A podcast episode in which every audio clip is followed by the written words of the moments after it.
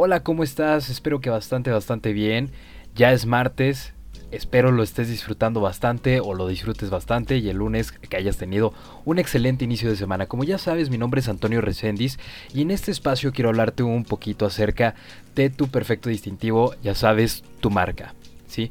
El día de hoy quiero tocar un tema eh, bastante interesante para, muchos, para muchas personas y que es de los temas que para mí es el más importante y por el cual... Eh, se puede hablar repetidamente de este mismo tema, ¿sí? Y es la importancia del concepto de marca. ¿Cuál es la importancia para mi negocio, para mi marca como tal, de este concepto? Bueno, más allá del, como tal, como ya sabemos que la marca es el distintivo para identificar o para personalizar este, ya, eh, nuestra, nuestra empresa y todo lo que representa nuestra empresa, digámoslo así, el distintivo de nuestra empresa, ¿sí? Independientemente de lo que es la marca, ¿sí? ya sea visual, auditiva, eh, por el nombre como tal, ¿sí? independientemente del diseño, ¿qué es el concepto de marca o la personalidad de marca?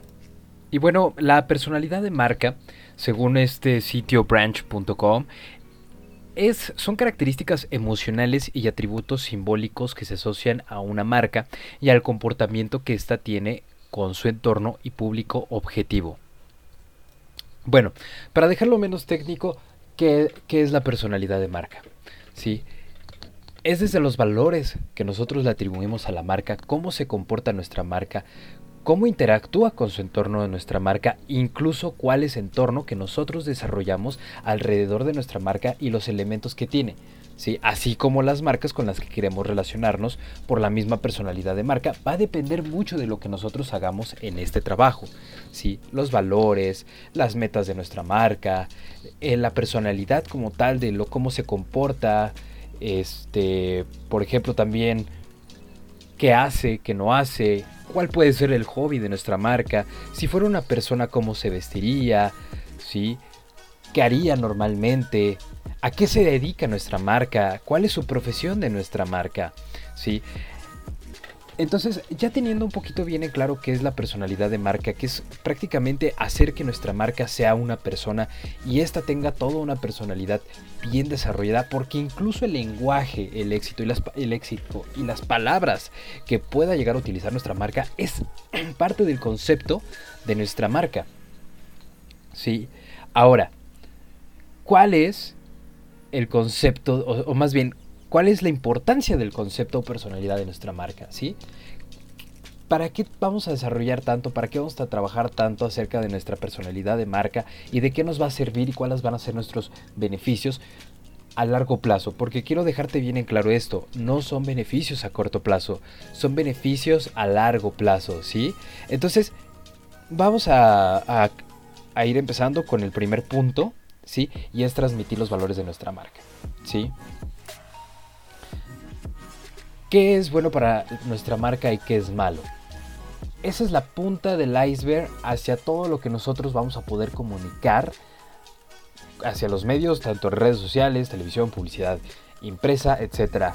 Estrategias de comunicación masiva, comunicación segmentada, lo que comúnmente llamamos como estrategias ATL, OTL, entre otras. Entonces, ¿cuál, ¿por qué esta es la punta del iceberg? Sencillo.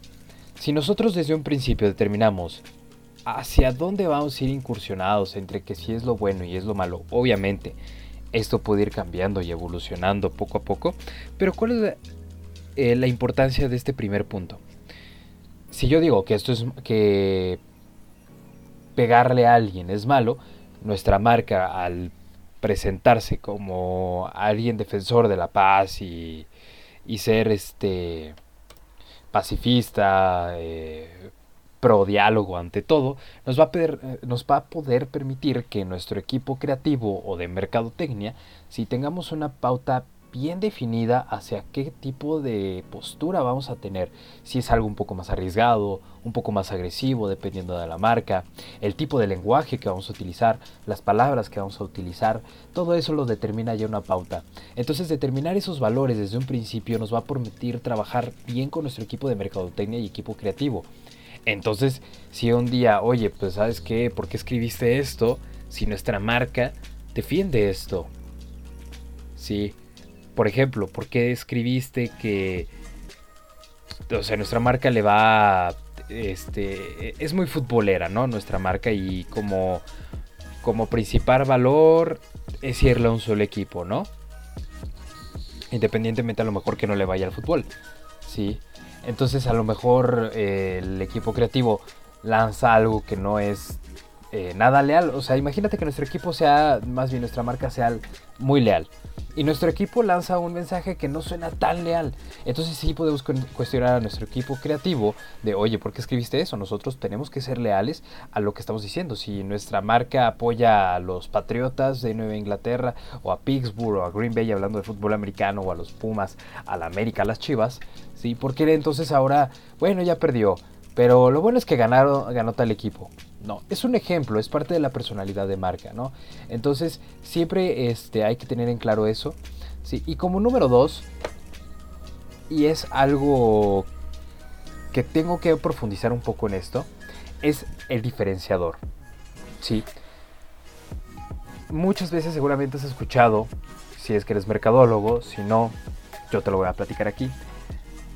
Nuestro principal diferenciador puede ser nuestra marca. Y tú como mercadólogo vas a decir, sí, ya lo he escuchado, pero pues sí, es porque nos distingue la marca, ¿no? El, el cómo se diseña, cómo está estructurada, etcétera, cómo se presenta. Sí, pero no va por ahí. Ese no es nuestro diferenciador. Nuestro diferenciador no es solamente el símbolo, sino lo que representamos. Ese puede ser nuestro principal diferenciador. ¿Por qué te compras un iPhone y no un Xiaomi? Bueno, te compras un Xiaomi por el costo-beneficio, pero el iPhone siempre va a ser tres veces más atractivo por la marca, por el diferenciador, lo que representa, lo que significa, lo que es. Apple es todo un contexto de diferenciador que si iPhone tuviera el mismo precio que Xiaomi, seguramente se abarrotaría y sería el teléfono más comprado. Pero obviamente muchos dicen, bueno, lo que realmente te venden es la marca, no es no es el producto en sí. Y efectivamente es la marca, pero no como tal la manzana. No es la manzana, sino lo que representa la manzana. Entonces ahí es donde encontramos nuestro diferenciador. ¿Sí? Bueno, como tercer punto, ¿cómo queremos que se vea el cliente? ¿Sí? Ya con nuestro diferenciador decimos, bueno, nuestro cliente se puede ver de esta manera al usar nuestra marca. Eh, podemos transmitir que se pueda ver de cierta manera, que sea atractivo para él. El que si se ve exitoso, que si se ve cool, que si se ve elegante, que si se ve genial, que si se ve inteligente, todo eso va sumado a nuestro concepto de marca, ¿sí? Y quizá en un siguiente, en un siguiente spot, spot hablaremos sobre los conceptos, más bien arquetipos de marca que nosotros podemos desarrollar, ¿sí? Y eso nos va a ayudar muchísimo para, para empezar con nuestro, nuestro concepto de marca, nuestra personalidad de marca. Sí, pero bueno, entonces sí es importantísimo cómo queremos que nuestros clientes se, vean. Y eso va sumado al, al, siguiente punto que es cómo queremos que se sientan. Queremos que se sientan cool, queremos que se sientan libres, queremos que se sientan inteligentes, poderosos. El sentir y el cómo se ven va a determinar mucho el tipo de cliente y nuestro mercado al que nosotros vayamos dirigidos.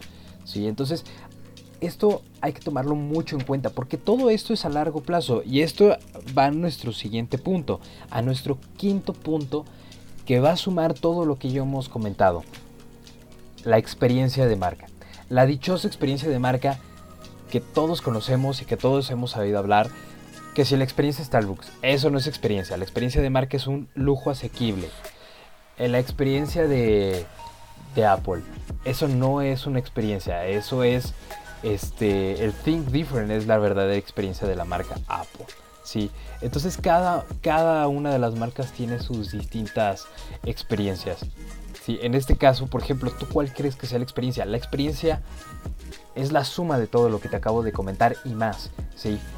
Cómo transmito los valores, cómo me expreso, cómo se ve el cliente, cómo se siente el cliente, el diferenciador que tiene, lo que yo le puedo atribuir al cliente de forma intangible. Eso es nuestra marca, eso es la experiencia de marca que nosotros tenemos que brindar. ¿sí? ¿Y cuál va a ser ese insight? El insight es todo esto que lo va a resumir. Apple, think different, pensar diferente, ser diferente. Starbucks, un lujo asequible. Gap, urbanismo, ¿sí? Ah, Coca-Cola, felicidad familiar, ¿sí? Y la Pepsi también tiene otro diferenciador. Coca-Cola, digo Corona, este, Amazon tiene otro diferenciador, ¿sí? Otro, otra experiencia de marca, otro insight, ya vemoslo así. Entonces, todo eso lo está sumando. Eso, esos son la importancia de la, de, la personalidad o concepto de marca. ¿sí? Ahora, yo te dije en un principio, esto te va a ayudar a las ventas ¿sí? a un largo plazo, no a un corto plazo. Si nosotros vamos construyendo nuestra marca por medio de publicidad, contenido, ¿sí? en nuestras redes sociales, en, en volantes, en carteles, en estar presente en distintos medios, poco a poco la gente se va a ir asomando más a nosotros ¿sí? y nos va a estar escogiendo entre la competencia porque hicimos match nuestra marca con la suya. ¿sí? Entonces, si nuestra marca hace match con la suya, nos va a preferir.